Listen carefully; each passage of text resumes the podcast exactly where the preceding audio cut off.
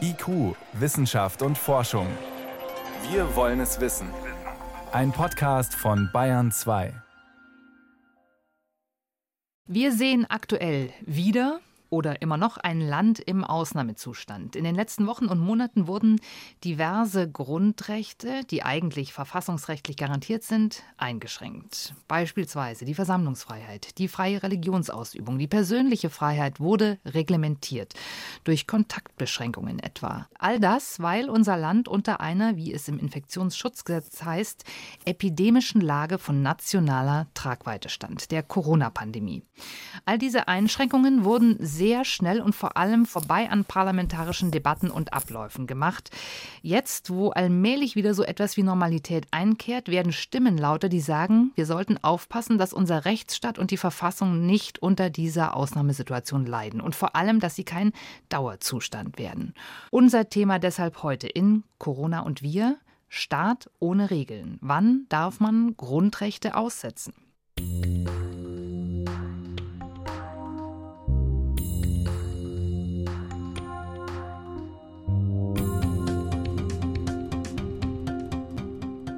Mein Name ist Jan Toczynski. Ich bin Redakteurin in der Wissenschaftsredaktion und ich begrüße im Studio Julia Niederrümelin, Professor für Philosophie an der Universität in München mit besonderer Vorliebe für Risikoethik und Entscheidungstheorie und seit kurzem Mitglied und auch stellvertretender Vorsitzender des Deutschen Ethikrats. Ich freue mich, dass Sie da sind, Herr Niederrümelin. Ja, und zugeschaltet aus Berlin ist uns Professor Christoph Möllers. Jurist und Rechtsphilosoph an der Humboldt-Universität in Berlin hat er den Lehrstuhl für öffentliches Recht, insbesondere Verfassungsrecht und Rechtsphilosophie. Schön, dass Sie Zeit für uns haben, Herr Professor Möllers. Ja, ich freue mich auch sehr. Herr Professor Möllers, als ich das Gespräch vorbereitet habe heute und einem Bekannten davon erzählte, worüber wir heute sprechen, da meinte er lapidar, Grundrechte, äh, gibt's die noch? Und ich dachte, das ist eine herrliche Frage, die ich gleich mal an Sie weitergebe. Wo sind unsere Grundrechte geblieben? Naja, Stand heute, also Mitte Juni 2020, sind sie ja tatsächlich doch mehr oder weniger wieder da. Versammlungen werden abgehalten, Gottesdienste werden zelebriert, ähm, Geschäfte sind geöffnet. Also, dass wir keine Grundrechte mehr hätten, kann man, glaube ich, nicht sagen. Es ist eher das Problem, dass wir sehen, wenn wir uns erinnern an Ostern 2020, dass wir tatsächlich einen Moment hatten, in dem sehr, sehr viele Grundrechte doch sehr, sehr weitgehend bis zur Unkenntlichkeit eingeschränkt waren und, wir nochmal darüber nachdenken müssen, was dieser Moment eigentlich für das Ganze bedeutet. Darüber sprechen wir gleich intensiv. Herr Professor Niederrümelin, an Sie die Frage, man könnte ja argumentieren, Freiheitsrechte, Grundrechte, alles wunderbar, aber der Staat hat auch Schutzrechte gegenüber seinen Bürgern. Waren die nicht viel wichtiger in Zeiten eines Gesundheitsnotstandes? Also ich habe mir nicht so sehr Sorgen gemacht, wenn klar gewesen wäre, hier haben wir für ein paar Wochen einen Notstand. Das muss ja nicht gleich sich rechtlich auch auswirken in Gestalt des Rückgriffs auf eben Notstandsgesetze. Wir haben eine besondere Situation und für eine besondere Phase, auf die wir nicht gut vorbereitet waren, das werden wir noch aufarbeiten müssen, erlassen wir extreme einschränkende Maßnahmen. Ich meine Kontaktsperre, ja, Ausgangsbeschränkungen, das sind massive Eingriffe in Grundrechte. Das, was mich besorgt hat, sind im Wesentlichen zwei Dinge. Das eine, dass gesagt worden ist, ja, wir müssen uns auf eine lange Frist einstellen. Das kann 18 Monate dauern, bis wir mal einen Impfstoff haben also eine neue Normalität jedenfalls bei vielen Menschen so angekündigt ist. Und das ist auch nicht ganz aus der Diskussion verschwunden. Jetzt ist die Rede von einer möglichen zweiten Welle. Und das Zweite, was mich besorgt hat, ist so eine Art äh, nonchalante Reaktion eines Gutteils der Öffentlichkeit, die sagen, ja, ach, darauf kommt es doch jetzt nicht drauf an, auf all die Grundrechte. Ja, aber es gibt schon eine klare Verteilung von Beweislasten. Grundrechte einschränken, das muss man begründen und nicht umgekehrt. Die Lockerungen muss man begründen, ob das wirklich zulässig ist angesichts eines nachlassenden Risikos. Ja? Und wenn wir diesen Weg weiter beschreiten würden, dass am Ende der Staat in eine Art paternalistische Rolle hineingedrängt wird, der einen umfassenden Gesundheitsschutz für uns alle organisiert und dazu eben eingreifen muss in Grundrechte, dann hätten wir in der Tat eine sehr problematische Entwicklung, die ich nicht sehe, wohlgemerkt, aber die Gefahr muss man frühzeitig bannen. Also wenn das die Regel würde, was wir jetzt erlebt haben. Ja, auch so diese öffentliche Debatte, wie man damit umgeht, dass diejenigen, die sagen, hört mal, also es geht jetzt hier meinetwegen um Religionsfreiheit, wie Herr Müller es gerade gesagt hat, das stellt sich jetzt wieder viel besser dar als noch vor ein paar Wochen. Versammlungsfreiheit, Demonstrationsfreiheit, Freiheit der Berufsausübung. Ja. Für viele Menschen war es nicht möglich, ihren Beruf auszuüben, zum Beispiel weil die Kinder zu Hause waren und sie sich um die Kinder kümmern mussten. Das sind ganz massive Eingriffe und die bedürfen sehr gründlicher Beratung und Begründung. Und das ist nicht einfach so hinzunehmen als eine Selbstverständlichkeit, wenn es darum geht, die Gesundheit zu schützen oder Menschenleben zu schützen. Herr Professor Möllers, was Herr Niederrümelin gerade angesprochen hat, dieses Wir müssen uns auf eine längere Zeit einstellen, dieses zeitlich Unbefristete, war das ein Problem aus Ihrer Sicht? Also das Problem lag vielleicht doch vor allem daran, dass eigentlich die Entscheidung, diese Eingriffe zu tätigen, nie so richtig auf einer nationalen Ebene getroffen wurde, sondern wir hatten im Grunde eine Parlamentsdebatte über die Reform des Infektionsschutzgesetzes, in der es aber eigentlich um andere Dinge ging. Und dann haben die Länder sich koordiniert und dann wurden auf einmal Rechtsverordnungen erlassen, deren Dauer auch nicht befristet war, sodass wir im Grunde so ein bisschen so einen inkrementalen Prozess hatten, bei dem es also nicht sozusagen irgendwie erstmal sich die Nation gesammelt hat, deliberiert hat und dann entschieden hat, sondern sagen so schabchenweise agiert wurde. Das ist natürlich auch ein bisschen den Umständen geschuldet und ich denke, alles in allem, was die Debatte angeht, bin ich vielleicht auch nicht so ganz so kritisch wie Anita Rümelin mit Blick darauf, dass wir natürlich eigentlich eine relativ sachlich informierte Debatte haben, wo sich auch viele Leute aus den Naturwissenschaften eigentlich auch viel Mühe gegeben haben, zu erklären, worum es geht, worin die Lösungen bestehen und wo man auch eigentlich mit Nichtwissen erstmal operieren muss. Und das ist ja das Entscheidende, dass wir natürlich Dinge gerechtfertigt hatten unter den Bedingungen der Unkenntnis der Mechanismen, mit denen sich die Pandemie so entwickelt. Wir haben auf der einen Seite sagen, das Fehlen einer Ursprungsentscheidung. Das hängt auch so ein bisschen damit zusammen, dass wir nicht wussten, was passiert.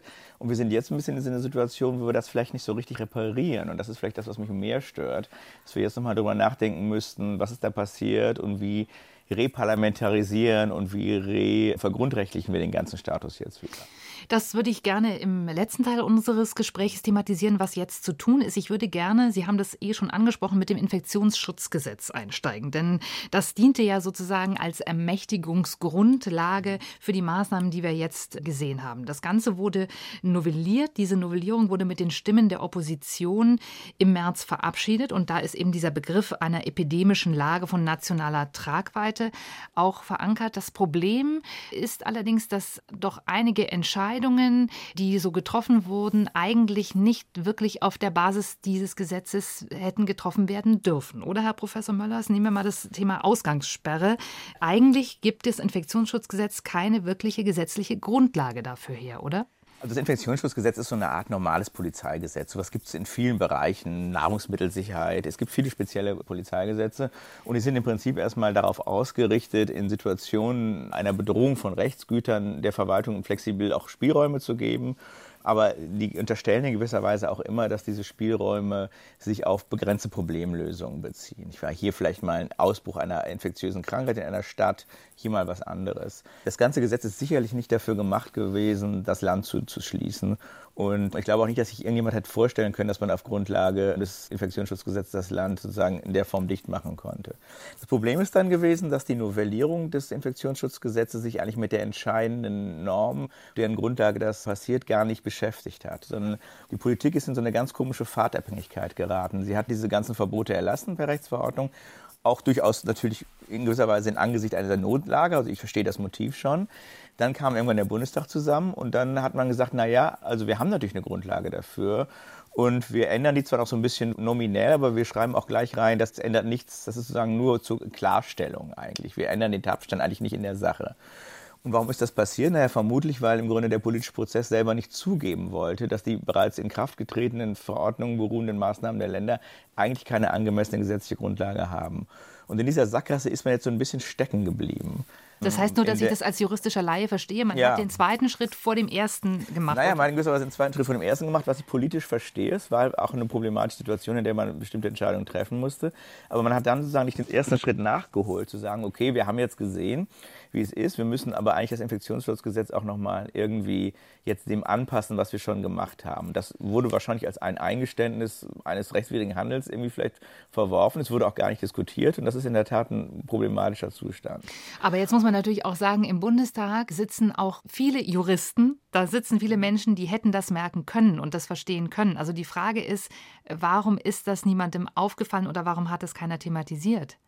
Ja, ich meine, ich erinnere mich auch daran, dass natürlich der ganze politische Prozess ziemlich anästhesiert war, dass natürlich alle irgendwie auch sehr auf das Problem fixiert war, was ich auch verständlich finde, dass auch die Opposition sich schwer damit getan hat, auf Grundlage in dieser Situation sich sozusagen zu profilieren und dass man natürlich auch mit solchen Argumenten wie sagen Gesetzesvorbehalt, Bestimmtheit des Gesetzes politisch wenig punkten kann. Nicht? Das ist natürlich immer eine ungünstige Konstellation. Ich würde einmal ja. trotzdem gerne noch bei dem Punkt bleiben, Herr ja, Niederrümelin. Ja, Hat die Exekutive, also das Bundesgesundheitsministerium, vielleicht auch die Gunst der Stunde etwas genutzt, um, ich sage es jetzt mal salopp, die Legislative ein bisschen auszuhebeln? Also ich unterstelle keine üblen Motive. Ich gehe mal davon aus, allen ging es jetzt um das Wohl des Landes und sie waren in einer extremen Stresssituation. Es gab eine weitgehende Unklarheit eigentlich, was genau bevorsteht und wie sich das entwickelt. Die Politik kam dann massiv unter Stress, nachdem die Entwicklung gewissermaßen außer Kontrolle geriet. Und ich glaube, alle haben versucht, das Beste daraus zu machen. Also ich unterstelle keine bösen Motive, was ja jetzt so langsam in den Social Media so grassiert. Da geht es darum, die Demokratie abzuschaffen und uns dauerhaft unter Kuratel zu stellen und was dergleichen mehr ist. Das unterstelle ich alles nicht. Aber die Dynamik hat mir Sorgen gemacht. Ich muss das nochmal betonen, weil das ist nicht ein nebensächlicher Punkt. Wenn die Exekutive massiv voranprescht, und Herr Möllers sprach von einer Reparlamentarisierung, die jetzt wünschenswert wäre. Ja, aber da hat erstmal eine Deparlamentarisierung stattgefunden und die war begleitet mit der Botschaft an die Öffentlichkeit, für Diskussionen ist es zu früh. Und diese Kombination, keine öffentlichen Debatten und ein Aushebeln auch der Debatten in den Parlamenten und eine paralysierte Opposition, das in Kombination hat mir Sorgen gemacht. Vor allem, weil so viele, nicht alle, aber sehr viele offenbar in der Bevölkerung mit dieser Situation sich sehr gut zu arrangieren schienen. Sagten, das ist doch gut so, wir vertrauen jetzt mal. Psychologisch verstehe ich das. Das ist eine Reaktion auf Ängste. Man wird gewissermaßen nicht nur sorgenvoll, sondern man hofft auf Beistand von oben. Alles klar. Aber wenn sich das verstetigt und verfestigt, dann müsste man sich Sorgen machen. Ich will nicht sagen, dass wir schon so weit sind, aber vielleicht ist es gut, jetzt darüber zu reden, weil sonst können wir bei der nächsten Herausforderung wieder einen solchen Rückfall erleben. Und äh, das darf nicht passieren. Sie haben von der Deparlamentarisierung gesprochen, genau, Herr Möllers. Sie haben das, glaube ich, mal die Entmächtigung der Parlamente bezeichnet. Das ist was Ähnliches, nehme ich an. Naja, ich meine, wir sehen natürlich so ein bisschen ein Konstruktionsproblem parlamentarische Regierungssysteme, in denen natürlich die Parlamentsmehrheit und die Regierung eine Einheit bilden, eine politische und in denen dadurch die Regierungsfraktionen, und da würde ich auch vielleicht erstmal den eigentlichen Punkt sehen, im Grunde sehr selten in die Rolle geraten, im Grunde sich institutionell gegen ihre eigene Regierung zur Wehr setzen zu müssen.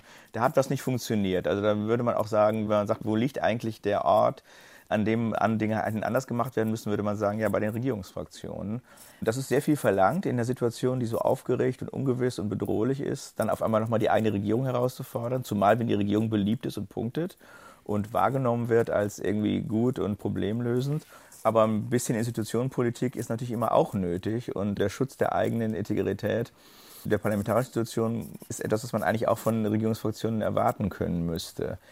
Wie gesagt, das finde ich nochmal umso problematischer, weil es im ersten Schock schwer zu machen ist, aber wir jetzt eigentlich doch mal sowas sehen sollten. Und man hat im Grunde ja auch durch die fehlende Anwesenheit in den Parlamenten auch die notwendige Debattenkultur in der Demokratie zumindest ein Stück weit ausgesetzt. Ja, also ich meine, man sieht ja auch, das ist ja auch ein Problem dieser ganzen Digitaltechniken. Die CDU-CSU-Bundestagsfraktion hat sich, glaube ich, zeitweise gar nicht mehr getroffen, sondern nur der Fraktionsvorstand. Das heißt, es gibt eigentlich überhaupt keine Bottom-up mehr, keine Hinterbänkler mehr, die Zweifel haben, keinen Widerspruch. Der Bundestagspräsident hat eine sehr unglückliche Diskussion losgetreten über Notstandsparlamente und technische Mittel, die man vielleicht bräuchte. Tatsächlich sind das alles technische Probleme, die ich für überschätzt halte. Natürlich war es möglich, sich zu treffen und sich miteinander zu unterhalten. Und dass das sozusagen so bereitwillig genutzt wurde, das runterzufahren, die, die demokratische Liberation ist in der Tat ein Problem. Ich war ja auch mal Teil der Bundesregierung, wie Sie wissen, und habe dieses Spannungsverhältnis zwischen Mehrheitsfraktionen und Regierung im Detail täglich kennengelernt. Und ich äh, stimme Herrn Möllers völlig zu. Wir haben gerade in Deutschland, das ist etwas anders in Frankreich oder den USA, haben wir diese enge Verbindung. Die äh, Koalitionsfraktionen bilden nach außen eine Einheit mit der jeweiligen regierenden Exekutive. Aber es ist ein beständiges Ringen. Bei jedem Gesetzentwurf geht das nicht ohne die Parlamentarier. Die nehmen massiv Einfluss im Vorfeld, informell, dann formell in den Ausschüssen und so weiter, in den Arbeitskreisen der Fraktionen. Und wenn das alles mal auf Zeit ausgesetzt ist, ja, das kann man nachvollziehen. Aber man muss wenigstens merken, was uns da verloren geht. Da geht uns eine Form demokratischer Kontrolle verloren, die auf Dauer hochgefährlich wäre. Wenn wir ganz kurz den Blick, weil Sie es schon angesprochen haben, ins Nachbarland Frankreich mal werfen, dort hat man ja tatsächlich einen Notstand und mit dem man konsequenterweise die Normalsituation völlig aufhebt. Herr Möllers, würden Sie sagen, ist das nicht vielleicht viel konsequenter, einfach zu sagen, das normale Verfassungsrecht gilt jetzt einfach mal nicht, weil wir eben eine Notsituation haben? Also ich denke, man könnte sich eine Welt vorstellen, in der das eine interessante Lösung wäre, wenn wir das wirklich auch relativ engmaschig parlamentarisch begleiten, wenn da eine Debatte stattfindet, wenn das eine bedeutend, also eine meaningvolle Auseinandersetzung eigentlich gibt. Ich bin mir nicht so sicher, ob das in Frankreich so als Modell gut funktioniert, weil wir natürlich schon sehen müssen, Erstens einmal hat ähm, das Ganze dann doch zu, auch in der Bedingung dieses Zentralismus zu einer doch noch viel stärkeren Rolle der Exekutive geführt, die auch gar nicht wie bei uns föderal gebrochen wurde, sodass eigentlich gar keine Deliberation mehr stattgefunden hat. Und zweitens ähm, muss man dann nochmal sagen, da kommen wir ja vielleicht auch nochmal zu, dass unser System natürlich ein bisschen unordentlich ist und mit dem ganzen Modell der Abwägung auch durchaus viele Probleme hat, aber wir doch eigentlich eine konstante Begleitung gerichtlicher Kontrollen hatten. Mal weniger, dann wieder ein bisschen mehr, aber irgendwie waren sie immer da im Hintergrund. Während natürlich das ähm, französische Verfahren schon dazu führt, dass am Ende wirklich nur noch die Exekutive da ist hm. ähm, für die Zeit. Und das geht, glaube ich, wenn man einen lebendigen Parlamentarismus hat. Ähm, aber auch das ist ja in Frankreich mit dem Präsidialsystem, dem gemischten, nicht so richtig der Fall. Und, ähm, und da ich, hätte ich dann doch nochmal größere Bedenken. Und die Unzufriedenheit ist in Frankreich ja doch auch mit der Regierung deutlich höher geworden gewesen als bei uns, was auch zeigt, dass das die Institutionen das vielleicht nicht so ganz abgefedert haben. Die Bevölkerung ist deutlich unzufriedener mit ihren politisch Verantwortlichen ja. als bei uns. Hm. Ich würde gerne, bevor wir auch äh, auf die Rolle der Gerichte noch kommen, einen Punkt noch ansprechen im Infektionsschutzgesetz. Es ist dort ja auch vorgesehen, dass das äh, Bundesgesundheitsministerium ermächtigt ist, Ausnahmen von den Vorschriften dieses Gesetzes zum Beispiel ohne Zustimmung des Bundesrates zu erlassen. Sie sagen, dass das mit dem Grundgesetz nicht vereinbar ist. Warum ist ist das niemandem aufgefallen? Warum hat das keinen gestört? Ja, das ist eine gute Frage. Das ist natürlich wie immer umstritten, aber ich, es wird schon von relativ vielen Kollegen auch vertreten, dass es verfassungswidrig sei. Jetzt, und zwar, der Punkt ist hier jetzt weniger die, ähm, die fehlende Zustimmung des Bundesrates. Das ist einfach nur seltsam, dass man das nicht gemacht hat, dass der Bundesrat da sich selber entmächtigt hat, sondern die Tatsache, dass man Änderungen eines Gesetzes eigentlich immer nur in Gesetzesform vornehmen kann und allenfalls redaktionelle Randänderungen dem Verordnungsgeber überlässt. Da gibt es auch viel Rechtsprechung zu. Das scheint mir relativ geklärt und das geht eigentlich über das hinaus, was wir da kennen. Warum wurde das gemacht? Gemacht? Naja, das war die allgemeine Wurstigkeit, mit der ähm, die Novelle des Infektionsschutzgesetzes in dieser Eile dann doch irgendwie auch beschlossen wurde. Manche Dinge wurden ja auch rausgenommen. Am Anfang sollte ja dieser Zustand, der, der pandemische Notstand vom Bundesgesundheitsminister selbst erklärt werden sollen, nicht vom Parlament. Das hat man dann noch geändert. Also irgendwas ist da auch passiert, irgendwas hat auch funktioniert in dem Gesetzgebungsverfahren wenn ich noch einen Satz sagen darf, das sind ja Gesetze in der Machart, die sehr, klassischerweise eher von Innen- oder Justizministerien gemacht werden. Und es ist auch so ein bisschen so, dass die Fachressorts, was so das verfassungsrechtliche Know-how angeht, manchmal so etwas hinterherhinken. Also es kann auch das Verkehrsministerium selber, ähm, was die Kontrolle angeht, da vielleicht ein bisschen versagt haben. Denn man, wie ich hörte, ist das Innenministerium auch nicht wirklich einbezogen worden in, die, in diese Gesetzgebung. Was ich interessant fand an dieser Dynamik, die wir jetzt erlebt haben und die auch noch nicht ganz gebrochen ist, äh, das ist die Rolle des, der föderalen Verfasstheit. Viele haben das ja beklagt und haben gesagt, das kann doch nicht sein in einer solchen Situation, in der wir jetzt sind. Da muss doch zentral entschieden werden und einheitlich und keine Abweichungen. Eine Stimmung auch in der Bevölkerung Widerhall gefunden hat. Ich habe im Gegenteil äh, diese Vielfalt der Stimmen für so eine Art Ersatz, also Substitut für etwas, was eigentlich in den Parlamenten, in der öffentlichen Debatte hätte stattfinden sollen, empfunden auch der Konflikt wie immer motiviert zwischen Laschet und Söder, so subkutan und ob es da jetzt um Kanzlerkandidaturen geht oder nicht, das ist vielleicht auch eine journalistische Überzeichnung, äh, war, finde ich, belebend, weil man sah, aha, die Dinge sind nicht so eindeutig. Wir müssen darüber reden, was der vernünftige Weg ist. Und äh, die Vielfalt der doch abweichenden Maßnahmen in den Ländern ist ja auch eine Chance zu sehen, was ist gefährlich und was ist nicht gefährlich. Ich meine, wir haben jetzt mit Thüringen den Übergang von Verboten zu Geboten, eine übrigens Botschaft, die mir insgesamt sehr sympathisch ist, wurde ja am Anfang massiv kritisiert. In dem Fall war der Föderalismus, die föderale Verfasstheit unseres Staates am Ende sogar ein Rettungsanker, um ein gewisses Maß an Pluralität wenigstens zu sichern. Zumindest eine gewisse. Aber es gibt natürlich Reibungen. Wir haben in Bayern ein eigenes Infektionsschutzgesetz, von dem, äh, da wüsste ich gerne noch Ihre Meinung, äh, Herr Möllers, dazu, ja nicht ganz klar ist, ob das überhaupt zulässig ist, dass die Bayern da einen eigenen Weg gegangen sind. Der Wissenschaftliche Dienst des Bundestags prüft das noch, soweit ich weiß. Ja, also ich meine, grundsätzlich sollten die Länder ihre Möglichkeiten zu gesetzgeberischer Gestaltung nicht unterschätzen. Und es gibt natürlich zu vielen Bundesgesetzen Begleitgesetze der Länder, in denen ähm, Verfahrensvorschriften und andere Dinge geregelt werden. Die Länder haben auch die Möglichkeit, Verordnungen als Ermächtigung als Gesetz auszuführen. Das steht im Grundgesetz ausdrücklich drin. Also ich denke erstmal, ich kann das jetzt hier nicht so prüfen, wirklich legat ist, aber grundsätzlich gibt es viel parlamentarisch gesetzgeberischen Gestaltungsspielraum der Länder. Und da hätte ich gar nicht so viele Bedenken. Würden Sie sagen, dass es ähnlich lebhaft, also dass es belebend ist, so wie es Herr Nieder-Rümelin Ja, ich würde es genauso sehen. Ich denke auch, unser Föderalismus hat sich wirklich bewährt und es ist natürlich auch für einen Verfassungsvergleich ja fast schon so ein Experiment, dass man so sieht, was passiert in Frankreich, was passiert in den USA, was passiert in Deutschland, ein zentralistisches System oder in Großbritannien, zentralistische Systeme, dann unser doch Konkordanzföderalismus, der ja auch viel belächelt und auch viel kritisiert wurde, weil er doch sehr auf Konsensbildung und Informalität aufge aufruht und dann der amerikanische Wettbewerbsföderalismus, wo doch sehr viel gegeneinander gearbeitet wird, etwa zwischen der Bundesregierung in den USA und dem Gouverneur von New York State und wir dann doch sagen müssen, dass das Ganze so technokratisch es dann manchmal anmutet, so formlos es ist und so wenig es auch irgendwie konkret nachvollziehbar war, weil ja die Debatten zwischen dem Ministerpräsidenten und der Kanzlerin gar nicht öffentlich waren, nicht protokolliert wurden, man am Ende nur so Anekdoten und Pressekonferenzen bekam. Nichtsdestotrotz war es ein politischer Prozess und es war einer, den wir alle mitverfolgen konnten und der uns in gewisser Weise auch nochmal etwas besser erklärt hat, welche Spielräume es gibt, wie die wahrgenommen werden, welche Angebote es gibt. Und ich denke auch, wenn wir das nicht gehabt hätten, hätten wir zu wenig gehabt. Hm. Ähm, Sie haben gerade schon das Stichwort Pressekonferenzen eingeworfen. Ich würde gerne hier an der Stelle auch noch mal ein bisschen über unsere Rechtskultur sprechen.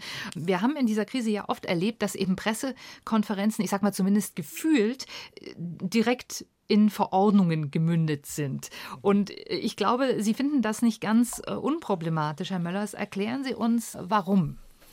Wir haben eigentlich generell ein Problem mit den rechtlichen Formen, in denen das sozusagen übergeleitet wird, was da entschieden wurde. Weil die Dinge, die wir haben, sind klassischerweise im Gesetz zu regeln. Im Gesetz haben wir eine Debatte und haben auch einen Entwurf, der sagen begründet wird. Auf der anderen Seite haben wir für Eingriffe unmittelbar in Rechte Verwaltungsakte, die immer sehr eingehend begründet werden müssen. Hier haben wir auf einmal diese Mischform der Rechtsverordnung, die keine Begründung bekommt, obwohl sie so intensiv eingreift wie ein Verwaltungsakt und gleichzeitig sozusagen so allgemein ist wie ein Gesetz. Das ist dann natürlich ein Problem, weil man eigentlich einen Rechtsakt immer nur versteht, entweder im Kontext einer politischen Debatte erlassen wurde oder wenn er von der Verwaltung eingehend begründet wird. Und dieser Mangel an Begründetheit, den kann man natürlich nicht wettmachen mit Pressekonferenzen im Bundeskanzleramt.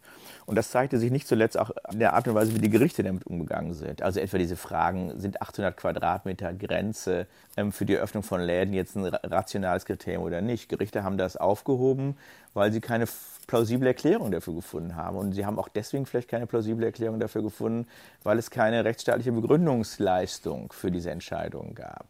Insofern ähm, würde ich schon sagen, so hilfreich der ganze ähm, Aushandlungsprozess zwischen Bund und Ländern war, er ließ natürlich schon stark zu wünschen übrig. Und das hat dann im Grunde teilweise auch so ein bisschen zu Dysfunktionalitäten geführt, weil man im Grunde sich einer vielleicht teilweise auch strengeren gerichtlichen Kontrolle in manchen Fällen gegenüber sah auch einfach entzo oder entzogen hat unter Umständen auch. Ja. Naja, also die Gerichte haben dann gesagt, naja, wenn wir gar nicht wissen, warum das so geregelt wird, dann heben wir es vielleicht auf. Nicht? Also es gibt natürlich immer verschiedene Möglichkeiten von Verwaltungsgericht mit einem solchen Vakuum zu ähm, operieren. Das haben Gerichte auch unterschiedlich gelöst. Aber manche haben das im Grunde zum Anlass genommen, nochmal strenger drauf zu gucken. Also mir steckt die Dynamik, die man in Italien beobachten konnte, bis zum August äh, letzten Jahres, äh, noch ziemlich in den Knochen. Äh, ich meine, dort hat ein Innenminister, zugleich Lega-Chef Salvini, äh, sein Amt äh, dazu genutzt, mit Twitter-Botschaften oder Sprüchen auf öffentlichen Plätzen Politik zu machen. Das ist auch unterdessen gerichtsanhängig. Er hat eine Reihe von Verfahren Er hat zum Beispiel Kompetenzen für sich beansprucht, die er gar nicht hatte. Schließung der Häfen war gar nicht in seiner Kompetenz. Da gibt es ein eigenes Ministerium dafür, das zu entscheiden. Und das ist extrem gut angekommen in der Bevölkerung. Ja, ein Politiker, der so redet wie wir, der mit kurzen Parolen Entscheidungen trifft. Die Entscheidungen werden sofort umgesetzt. Das war aber zum großen Teil überhaupt nicht rechtsstaatlich abgesichert. Die Institutionen erodierten innerhalb weniger Monate. Die Leute haben aus Angst vor dem einflussreichen Parteichef die Sachen mitgemacht, obwohl sie überhaupt nicht weisungsunterstellt waren. Da gibt es viele Beispiele. Ähm, und das zeigt, wie anfällig äh, selbst Demokratien, ich meine, Italien ist eine Demokratie, für eine undemokratische Regierungsform sein können. Gerade wenn die Stimmungslagen gereizt sind, wenn die Leute sich im Krisenmodus, das war auch schon vor Corona in Italien so, aus ganz anderen Gründen wähnen. Und äh, deswegen muss man, glaube ich, auf vor dem Hintergrund dieser Erfahrungen extrem viel Wert darauf legen, dass die Institutionen intakt bleiben. Ich mache mir auch so ein bisschen Sorgen, wie es dann wird, wenn wir sozusagen in eine andere Phase eintreten, vielleicht nochmal in eine zweite Welle der Pandemie kommen und generell natürlich vor allem sich die wirtschaftlichen Folgen der ganzen Maßnahmen wirklich auch nochmal richtig ähm, zeigen und Leute sozusagen ganz andere Probleme kriegen. Insofern finde ich auch, es ist wichtig, was Herr Niederrümling gesagt hat, dass wir Fragen der Förmlichkeit, auch Fragen der demokratischen Legitimation, der Rechtfertigung des Verfahrens haben auch immer so eine Reservefunktion. Also die sind in dem Moment, in dem gehandelt wird, vielleicht gar nicht so aktuell, aber sie werden dann irgendwann doch nochmal rausgeholt. Und deswegen ist es immer wichtig, da sagen, darauf zu achten, weil ansonsten die ganze Legitimationsfrage in dem Moment, in dem auf einmal die Stimmung kippt, und solche Stimmung kippen ja sehr schnell, das wissen wir das seit 2015, mhm. ja, das wissen wir seit 2015 ja wirklich ganz, ganz deutlich, auf einmal auch nicht nur dagegen gewendet werden, die konkreten Entscheidungen zu kritisieren, sondern das System in Frage zu stellen. Insofern würde ich auch denken, die Situation war schon gefährlicher, als sie uns jetzt gerade in der Mitte der Krise vielleicht sozusagen anmutet. Und diese Gefahr kann auch durchaus nochmal wiederkommen. Hm. Erklären Sie uns nochmal, Herr Möllers, die Länder haben ja für die Durchsetzung der Kontakt- und Ausgangsbeschränkungen unterschiedliche Rechtsformen gewählt. Ja? Es gab Anordnungen, es gab Allgemeinverfügungen oder eben die Rechtsverordnung. Was ist denn der Unterschied und welche Konsequenzen haben denn diese unterschiedlichen Rechtsformen? Also der Freistaat Bayern hat erstmal in der Allgemeinverfügung begonnen mit der Begründung, dass sei irgendwie von der Verkündung würde, dass es schneller geht. Das finde ich sehr seltsam. Eine Allgemeinverfügung ist eine besondere Form des Verwaltungsakts, die man benutzt für, für Verwaltungsakte, die so einen großen Adressatenkreis haben. Aber ist auch nicht durchgegangen. Kein, hm. Ist keine angemessene Form. Ist, das geht nicht. Rechtsverordnungen sind eigentlich das Mittel, mit dem ähm, die Exekutive, die Regierung Gesetze konkretisiert, also Pflichten nochmal konkreter macht. Und das ist auch die angemessene Form und der Bund kann auch die Länder ermächtigen. Rechtsverordnungen haben allerdings den Nachteil, dass man schwerer Rechtsschutz gegen sie bekommt. Das heißt, man muss immer erstmal gucken, ob aufgrund der Rechtsverordnung vielleicht nochmal eine andere Maßnahme ergriffen wird, gegen die man dann einfacher klagen kann als direkt gegen die Rechtsverordnung. Etwa, wenn ein Polizeibeamter auf Grundlage der Rechtsverordnung ein Verbot erteilt oder wenn eine Versammlung nicht genehmigt wird. Trotzdem ist die Rechtsverordnung erstmal die richtige Form, soweit nicht eigentlich das Gesetz solche Sachen regeln müsste. Und richtige Probleme mit dem Rechtsschutz hatten wir dann auch nicht. Also die Leute haben schon alle Rechtsschutz bekommen, namentlich bei Fragen des, des Aufenthalts und, und der Versammlungsfreiheit und der Religionsfreiheit ist das dann ja auch relativ schnell auch passiert. Und die Gerichte haben sich dann doch relativ schnell, also jedenfalls, es hat ein paar Wochen gedauert, aber dann doch irgendwie der Sachen auch sehr konkret angenommen und Dinge etwa gesagt, ja, Versammlungsverbote gibt es in dieser Pauschalität nicht, sondern Versammlungsverbote müssen begründet werden. Wenn etwa die Demonstration, die anzumelden ist, plausibel machen kann, dass sie Infektionsschutzstandards einhält, dann muss sie auch genehmigt werden. Dasselbe gilt für Gottesdienste und so weiter und so fort. Dass das die ganze Maschinerie des rechtsstaatlichen Rechtfertigungsmodus wurde angeworfen und hat dann dazu geführt, dass die Gerichte sehr kleinteilig, sehr dezentral immer mal wieder auch mit Divergenzen in verschiedenen Bundesländern, aber sagen mehr und mehr doch wieder, sagen sie, die grundrechtlichen Freiheiten und die Handlungsmöglichkeiten hervorgeholt haben. Auch in Fällen, wo die Verwaltung teilweise ja schon sehr pauschal agiert haben. Nicht? Also man denkt so, in Stuttgart wurden dann Versammlungen gar nicht mehr beantwortet, also Anträge auf Demonstrationsfreiheit wurden gar nicht beschieden, sondern es wurde einfach gar nichts gemacht. In anderen Ländern wurde das gleiche vielleicht mit, mit, Gottesdiensten gemacht. Also die Verwaltungen haben sich teilweise schon sehr auf der Verordnungslage ausgeruht und waren nicht mehr immer bereit dazu, die Sache im Einzelfall zu prüfen. Und das haben die Gerichte eingefordert und das hat im Großen und Ganzen dann ja auch geklappt. Sie haben das Beispiel Bayern schon äh, angesprochen. Landesweite Allgemeinverfügung war geplant. Das hat das Bayerische Verwaltungsgericht gekippt und gesagt, das ist rechtswidrig. Würden Sie sagen, eben die Gewaltenteilung hat dann unterm Strich eben doch einigermaßen funktioniert? Also ich würde es sagen, in einer Hinsicht ausdifferenzieren. Ich würde sagen, so wie wir es jetzt erleben, hat sie tatsächlich funktioniert. Man kann Gerichten, glaube ich, auch nicht übel nehmen, dass sie so an einem Scheitelpunkt, wo die Krise so ganz, ganz groß ist und keiner so richtig weiß, wie man die Gefahr einschätzen soll, erstmal vorsichtig damit sind, staatliche Maßnahmen aufzuheben. Aber sie sind dann doch relativ schnell wieder aus der Versenkung rausgekommen. Die Einschränkung, die ich machen würde, ist die, dass wir natürlich sagen, wir uns nochmal fragen könnten, was wäre eigentlich passiert, wenn diese Maßnahmen nicht so gegriffen hätten? Was wäre eigentlich passiert, wenn wir auf einem sehr, sehr hohen Niveau Neuinfektionen gehabt hätten?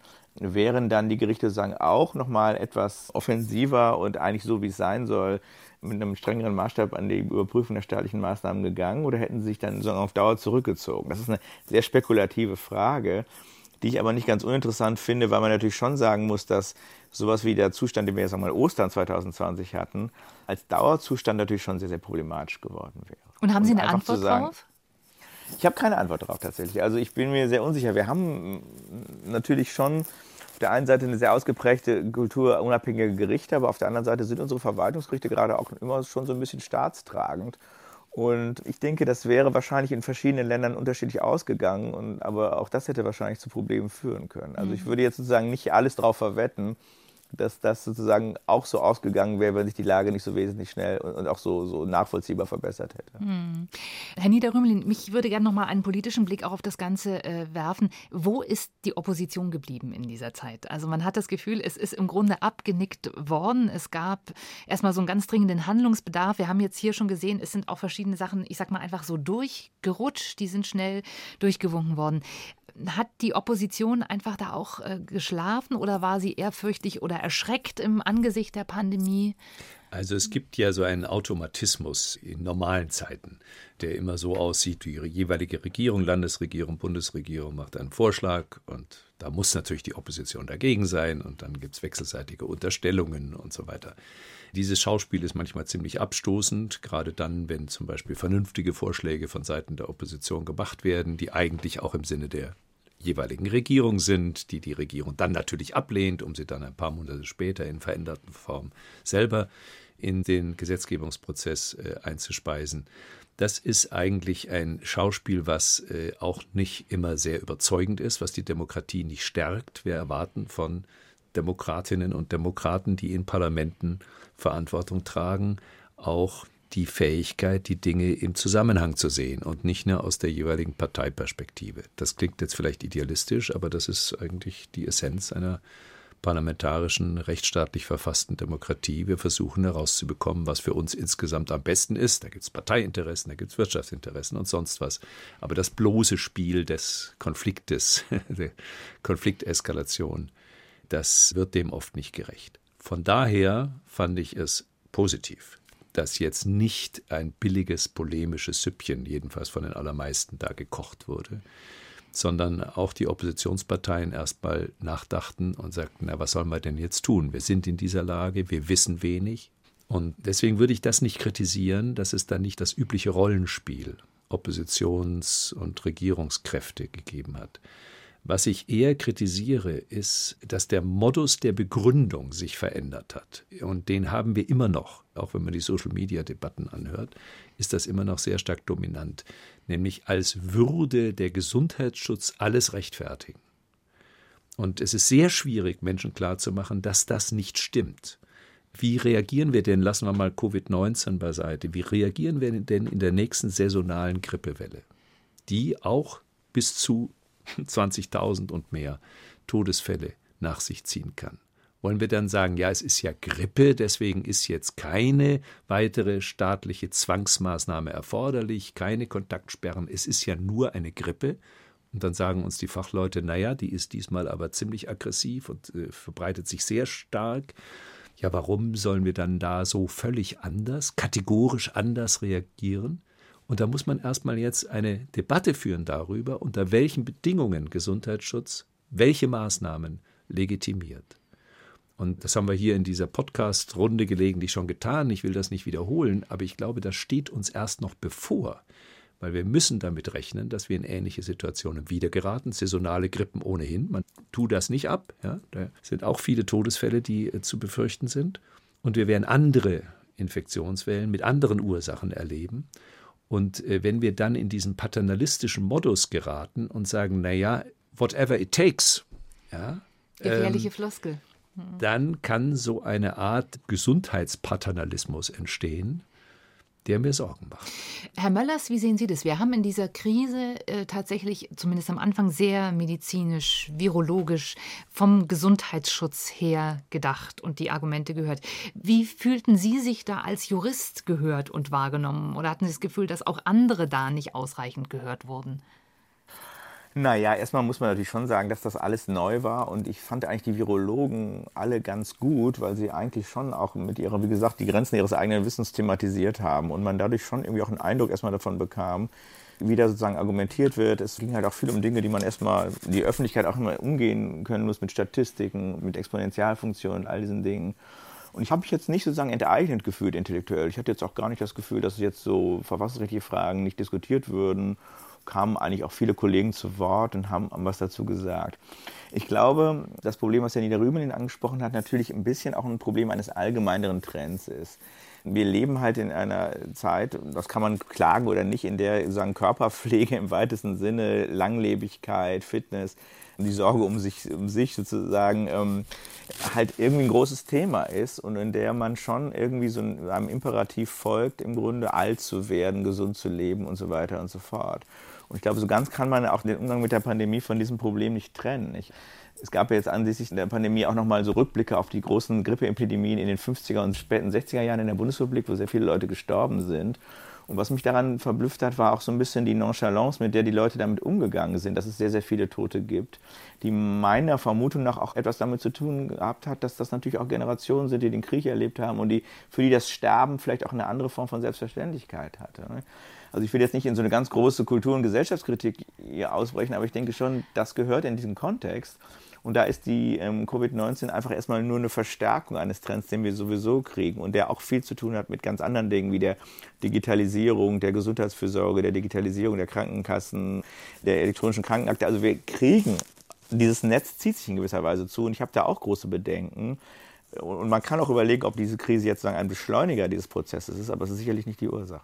Ich höre so ein bisschen durch, Sie könnten auch äh, Sympathien für das, was in Schweden passiert ist, haben, wo man das Ganze etwas anders angegangen ist, oder? Naja, ich, also Schweden steht natürlich jetzt schon unter dem Zeichen der sehr, sehr hohen Todesquote, auch gerade bei alten Leuten. Und ich glaube, man kann das, was Sie da gemacht haben, wahrscheinlich doch nur machen, wenn man sagen, dafür Sorge trägt, dass gerade auch die Altenheime davor sicher sind. Und das hat dann nicht passiert. Also dann würde ich, glaube ich, den schwedischen Weg jetzt nicht einschlagen wollen. Ich würde aber auch sagen, dass wir so richtig die Bilanz halt erst ziehen können in ein paar Jahren, weil klar ist, aggregiert werden noch viele Leute an der Krankheit erkranken und auch daran äh, sterben. Und dann stellt sich so ein bisschen die Frage, wie das sozusagen zeitlich abläuft. Und da ist es noch nicht hundertprozentig klar, dass die Schweden alles falsch und wir alles richtig gemacht haben. Mm. Aber wir haben natürlich auch, das muss man natürlich auch nochmal sagen, weil hier auch natürlich viel geklagt wird und viel demonstriert wird und die Leute hier auch ein bisschen hysterisch teilweise werden. Wir haben natürlich auch im Vergleich zu vielen anderen Ländern, etwa Spanien, Italien, Frankreich, ein sehr gemäßigtes Regime gehabt. Insofern sollte man unseren Weg jetzt ja auch nicht als den des Extrems kennzeichnen. Es war auch ein Mittelweg, ein anderer als der schwedische, aber doch eben auch ein ganz anderer als jetzt der sozusagen sehr, sehr harte südeuropäische oder der sehr schlurige britische. Also näher an Schweden als an Spanien auf jeden Fall. Na, irgendwo dazwischen jedenfalls. Mhm. Ja. Lassen Sie uns mal über das reden, was Ihnen ja auch sehr am Herzen liegt, nämlich die Frage, was muss denn jetzt passieren? Wir haben über die Rolle der Opposition schon gesprochen. Wir haben jetzt, also zumindest hier in Bayern kann man schon sehen, gibt es jetzt die Oppositionsparteien, die kommen und sagen, also bei der nächsten Krise muss der Landtag anders mitreden und nicht nur die Oppositionsparteien, sondern auch die freien Wähler, die ja hier in Bayern mit einer Regierung sind, haben sich auch dementsprechend zu Wort gemeldet. Das heißt, diese Stimmen kommen, die sagen, wir müssen das beim nächsten Mal äh, anders handhaben. Was wäre denn so ein erster Wunsch oder eine Forderung von Ihnen, Herr Möllers, was passieren müsste, um vielleicht eine andere gesetzliche Grundlage auch zu schaffen für das, was uns bei einer eventuellen zweiten Welle oder einer anderen Art von Notsituation ja passieren könnte, dass wir das besser handeln können? Ich glaube, es ist alles gar nicht so schwierig, ehrlich gesagt. Das ist keine Kernphysik, um die es da geht, sondern man muss sich einfach ein paar Prozeduren ausdenken, die die parlamentarische Begleitung sicherstellen. Und das hat sowohl auf der Ebene des Programmierens, also dass das Parlament Vorgaben macht, als auch auf der Ebene der Kontrolle. Auf der Ebene des Programmierens wird man sagen müssen, sind eigentlich all diese Inhalte der Rechtsverordnung, die wir im Moment haben, alle eigentlich zu parlamentarisieren. Und das ist in Artikel 80 Absatz 4 des Grundgesetzes auch ausdrücklich so vorgesehen. Rechtsverordnungen der Länder auf Grundlage von Bundesgesetzen können auch als Landesgesetze ergehen. Das könnten eigentlich erstmal alles Gesetze sein. Das Zweite wäre, dass man dann sieht, dass diese Maßnahmen auch einem Kontrollregime unterworfen werden. Sie sollten zeitlich befristet werden, an ihre Verlängerung sollten bestimmte Bedingungen geknüpft werden und gleichzeitig sollte die Ausführung dieser Maßnahmen durch die Exekutive halt auch parlamentarisch kontrolliert und beobachtet werden. Also die Frage, was passiert eigentlich gerade in dem und dem Landkreis oder warum werden hier gerade diese Maßnahmen getroffen, gehören natürlich in die in parlamentarischen Ausschüsse und, und, vielleicht auch mal ins Plenum. Und auch das ist doch sehr, sehr unterentwickelt bisher, ähm, auch weil wir es mit Rechtsverordnungen zu tun haben, die so ein bisschen dann aus dem, vom Radar der Abgeordneten verschwunden sind. Also eigentlich geht es nur darum, hier Dinge, die wir eigentlich aus ganz anderen Kontexten gut kennen, nochmal auch auf diese Situation ähm, anzuwenden und ähm, damit sicherzustellen, dass das Parlament einfach sozusagen wirklich auf einer eng getakteten, also wöchentlichen oder monatlichen Basis jedenfalls ähm, daran teilnimmt, diese ähm, Einschränkungen sowohl zu beschließen als auch ihre Durchführung zu kontrollieren. Das heißt aber, äh, Herr Niederrümelin, da kommt schon jetzt noch Arbeit auf die Parlamente zu, oder? So klingt mir das. Ja, vor allem auch Arbeit äh, hinsichtlich der Frage, wie gehen wir denn mit zukünftigen Krisen vergleichbaren Typs um? Mhm. Äh, wir reden ja noch im Augenblick noch nicht viel darüber, aber ich glaube, so langsam dämmert es fast allen Beteiligten, wir können bei einer ähnlichen Herausforderung im Herbst, wenn es denn dazu kommt, da streiten ja die Virologen, ob das zu erwarten ist oder nicht. Gibt es jetzt auch schon mehr Stimmen, die sagen, vielleicht gibt es gar keine zweite Welle, genau, aber müssen wir genau. abwarten. Aber in einer ähnlichen Herausforderung im Herbst und dann vielleicht nochmal im Frühjahr, das gibt ja oft diese Doppelwellen äh, in einer Saison, wenn wir nochmal so reagieren wie jetzt, und vielleicht dann sogar ausgedehnter reagieren. Die Erwartung war ja ursprünglich nicht, dass es so schnell zu Ende geht. Es wurde ja noch vor kurzem gesagt, also vergesst das mit dem Sommerurlaub und die Grenzen sind erstmal dicht und so. Jetzt hat es ja so eine Eigendynamik gegeben, die ganz interessant ist, die auch nur deswegen stabil bleibt, weil auch in Ländern wie Italien, oder Frankreich äh, und Spanien jetzt die Neuinfektionsraten dramatisch runtergegangen sind und was viel relevanter ist, die Zahl der im Krankenhaus liegenden Personen mit Covid-19 dramatisch zurückgegangen ist. Aber allen ist jetzt unterdessen wahrscheinlich klar, dass eine solche Maßnahme wie in Deutschland noch stärker in Italien, viel stärker in Italien, einen dermaßen großen Flurschaden ökonomisch, sozial und kulturell auslöst, dass wir die berühmte Hammer-and-Dance-Strategie auf keinen Fall verfolgen dürfen. Also jetzt nochmal im Herbst dasselbe und vielleicht im Frühjahr nochmal dasselbe. Das ist nicht gangbar, weil wir dann in eine ökonomische Depression, in eine Katastrophe, soziale und kulturelle Katastrophe hineingerieten. Das heißt, wir müssen uns jetzt vorbereiten, auf vergleichbare Situationen in anderer Weise zu reagieren. Und das bedarf einer öffentlichen Debatte. Da müssen alle Disziplinen eine Rolle spielen, die Bürgerschaft, aber vor allem auch die Parlamente. Wie machen wir das denn in einer vergleichbaren Herausforderung im Herbst? Hm. Ähm, Herr Möllers, glauben Sie, dass man gegen die Maßnahmen auch noch verstärkt eine Klagewelle oder Be Verfassungsbeschwerden sehen wird, dass die Menschen dagegen noch verstärkt vorgehen werden? Also das ist schwer zu sagen. Also ich denke, grundsätzlich ähm, sind wir eine klagefreudige Gesellschaft und alles staatliche Handeln wird permanent verwaltungsgerichtlich moderiert. Insofern ist das gar nicht eine Welle, sondern das ist im Grunde Business as usual, dass, dass das gerade an staatlichen Eingriffen so anliegt, von, vor Gerichte kommt und da kontrolliert wird. Es ist auffällig, wie zurückhaltend das Bundesverfassungsgericht sich damit eigentlich bisher auseinandergesetzt hat. Gerade haben sie wieder im Grunde äh, Anträge zurückgewiesen und erstmal auf die Verwaltungsgerichte verwiesen, was sie mal machen und mal nicht machen, was auch nicht so ganz klar im Prozessrecht vorgegeben ist. Interessant ist vielleicht nochmal die Frage, inwieweit es irgendwann nochmal so die ganz große Kontrolle geben wird. Also wird das Bundesverfassungsgericht nochmal oder auch Landesverfassungsgerichte sich nochmal tatsächlich mit der Rolle des Parlaments auseinandersetzen? Wird das, worüber wir hier geredet haben, tatsächlich nochmal zu einem großen Thema? Mhm. Und ich bin mir da nicht ganz sicher. Also Verfassungsgerichte suchen sich ihre Streits auch immer so ein bisschen taktisch aus.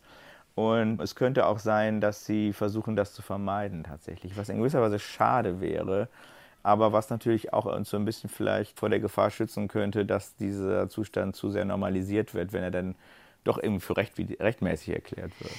Haben Sie das Gefühl, dass das Verfassungsrecht nicht ernst genug äh, genommen wird? Naja, Verfassungsrechtler haben immer das Gefühl, dass das Verfassungsrecht nicht ernst genommen wird. Das ist gewisserweise ihr Beruf. Andererseits muss man sagen, leben wir traditionell in einer Gesellschaft, in der wir sehr, sehr starke, auch vielleicht finde ich manchmal zu starke verfassungsrechtliche Bindungen für den politischen Prozess haben. Wir sind ja sehr legalistisch, erstmal auch sehr gerichtsgläubig oder gerichtsvertrauend. Insofern wäre ich da zögerlich. Ich würde nur denken, es wundert mich so ein bisschen im konkreten Fall, dass wir auch gerade in der Rechtswissenschaft jetzt seit 100 Jahren rauf und runter Gesetzesvorbehalte im Grunde traktieren und sehr ausgefeilte Doktrinen dazu haben, wozu man ein Gesetz braucht. Und die Stimmen, die sich in diesem Fall darüber so beschweren, dann doch ein bisschen sehr sporadisch auftreten. Also ich würde jetzt nicht allgemein sagen, dass wir rechtsvergessen sind, aber ich würde sagen, dass wir bei dieser Frage vielleicht tatsächlich irgendwie so ein bisschen den Wald vor lauter Bäumen nicht mehr gesehen haben und da auch nochmal wirklich eine ernsthafte Diskussion auch innerhalb des Verfassungsrechts zu führen müssen. Mich haben ein paar politische Stellungnahmen erstaunt in der Krise. Beispielsweise der äh, nordrhein-westfälische Innenminister Reul äh, hat einmal gesagt, es gäbe so eine staatspraktische Bevorzugung der Versammlungsfreiheit, die ihm gar nicht gepasst hat. Da hat man sich so ein bisschen gefragt, ja, wie, wie ernst nimmt er das Grundrecht? Äh, wie ging es Ihnen damit, Herr Möllers? Ja, also Herr Reul ist irgendwie eine interessante Figur. Der hat ja auch schon mal sich zu äußern, zur Abschiebung und, und Gesetzesgehorsam geäußert. Also ähm, es ist ein bisschen bedauerlich, wenn der Innenminister des größten Bundeslandes sich so völlig verabschiedet von den verfassungsrechtlichen Grundlagen. Denn die hervorgehobene Rolle der Versammlungsfreiheit ist irgendwie bekannt. Sie hat was mit der demokratischen Legitimation des ganzen Prozesses zu tun und die wird auch von einem Innenminister nicht zur Disposition gestellt werden können, Gott sei Dank. Hm. Aber insgesamt entnehme ich Ihnen doch so einen gewissen Optimismus. Also Sie sind jetzt nicht verfassungspessimistisch und auch nicht so pessimistisch, was den Fortbestand unserer Demokratie angeht. Also ich bin jetzt nicht pessimistisch, was den Fortbestand sagen, des ganzen Legalstatus angeht. Ich denke, wir werden das aufarbeiten und ich glaube auch, dass wir da auch durchaus dazu kommen werden, Probleme offen zu benennen und damit auch nochmal umzugehen. Die andere Frage ist eher so die ganz große Systemfrage. Wir erleben halt seit längerem, dass die westlichen Demokratien irgendwie in eine Krise geraten sind und die Hand auch ein bisschen nicht nur, dass eine interne Krise hat, aber auch was mit externen Schocks zu tun, etwa mit der Frage der, der Migration 2015 und, und die Kurve-Krise ist natürlich auch so ein externer Schock. Das macht die Sache so ein bisschen besorgniserregend noch nicht gar nicht so ganz angekommen, weil er ja halt vor allem ökonomisch vermittelt ist. Sowas wie eine richtige Pleitewelle oder eine richtige äh, Massenarbeitslosigkeit könnte natürlich die sagen, Vorzeichen, unter denen wir das ganze Problem diskutieren, nochmal sehr, sehr äh, verändern. Und deswegen ist es gut, dass so massiv reagiert wurde auch und auch so ausgabenfreudig reagiert wurde, aber das ist ein Problem, von dem ich nicht wage, vorherzusehen, wie es sich entwickeln wird. Wie die Stimmung sich dann auch ja. verändert, unter der wir dann diskutieren. Ja. Hm. Ich habe noch eine Frage an Sie beide. Zum Schluss, die Deutsche Forschungsgemeinschaft, die gründet jetzt eine interdisziplinäre Kommission. Das hat sie heute bekannt gegeben zur Pandemieforschung. Da sind 18 Teilnehmer, Mitglieder dabei. Ein Jurist, kein Philosoph. Ich nehme an, Herr Niederrümelin, das schmerzt Sie schon mal, dass da kein Philosoph mit dabei ist? Also sagen wir mal so, die ethische Dimension ist ja ganz entscheidend. Das muss jetzt nicht zwingend jemand sein aus der Philosophie, aber es gibt schon in Deutschland eine gewisse Tendenz, ethische Fragen Kirchenvertretern äh, und Verbändevertretern und so weiter zu überlassen. Äh, und das schmerzt dann schon, weil ich meine, wofür hat man diese Disziplin, die da eine gewisse Kompetenz mit hineinbringen könnte? Hm, Herr Möllers, wie geht es Ihnen damit? Sie haben gelacht. Es gibt einen Juristen in diesem Ja, der Gremium. ist super. Uwe Volk war ein Kollege aus Frankfurt, vorzüglicher Verfassungsrechtler. Also ich war sehr froh, als ich gesehen habe, dass der da drin sitzt. Der ist wirklich gut und der ist auch sehr kritisch. Und ich stimme natürlich Herrn Niederrümeling komplett zu. Wir haben so eine komische Konfessionalisierung der praktischen Philosophie in der politischen Praxis Praxis. Und ähm, das ist irgendwie seltsam. Und ich finde es auch gut, wenn jemand, der so ein bisschen mehr Prinzipien gelernt hat, vor allem auch ein bisschen systematisch kohärent argumentieren kann, da drin sitzt. Und das liefern einem die praktischen Philosophen dann schon öfter mal. Herr Möllers, am Schluss an Sie als Gast heute die Frage, wenn Sie sich vorstellen, in einem Jahr, wie geht es uns nach dieser Krise? Was haben wir daraus gelernt? Wo stehen wir dann? Es gibt sicherlich ein paar Lektionen, die wir ziehen werden. Ich denke etwa den Sinn einer offenen, sozialstaatlich verankerten öffentlichen Gesundheit, nicht wahr, die nicht sozusagen zu einer, nicht kommodifiziert werden darf. Ähm, die Rolle, ganz konkret solche Dinge wie Gesundheitsämter. Also ich glaube, wir haben viele kleine Erfahrungen damit gemacht, was der Staat so leisten kann.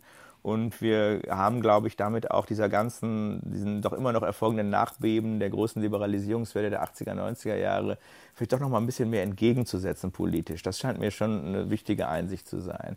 Aber natürlich gibt es auch negative Erfahrungen und ich bin erstmal sehr gespannt, glaube ich, darauf, wie, wie, wie kurz unser Gedächtnis so ist. Ob wir die Dinge eigentlich erinnern, ob wir äh, bereit sind, auch nochmal der Tatsache ins Auge zu sehen, wie scharf doch auch die Einschränkungen so waren und die Freiheitsverluste, oder ob das einfach so ein bisschen verdrängt wird. Aber das hängt natürlich sehr davon ab, ob wir überhaupt in einem Jahr so weit sind, behaupten zu können, dass das Problem gelöst sei. Und das weiß keiner. Das war ein eher nachdenkliches Schlusswort. Der Verfassungsrechtler Christoph Möllers war das von der Humboldt-Universität in Berlin. Ich danke Ihnen, dass Sie Zeit hatten heute. Ja, war mir ein Vergnügen. Und ich danke Herr Professor Nida Rümelin, dass auch er heute wieder im Studio war. Herzlichen Dank, dass Sie da waren. Ja, hat mich auch gefreut, das Gespräch.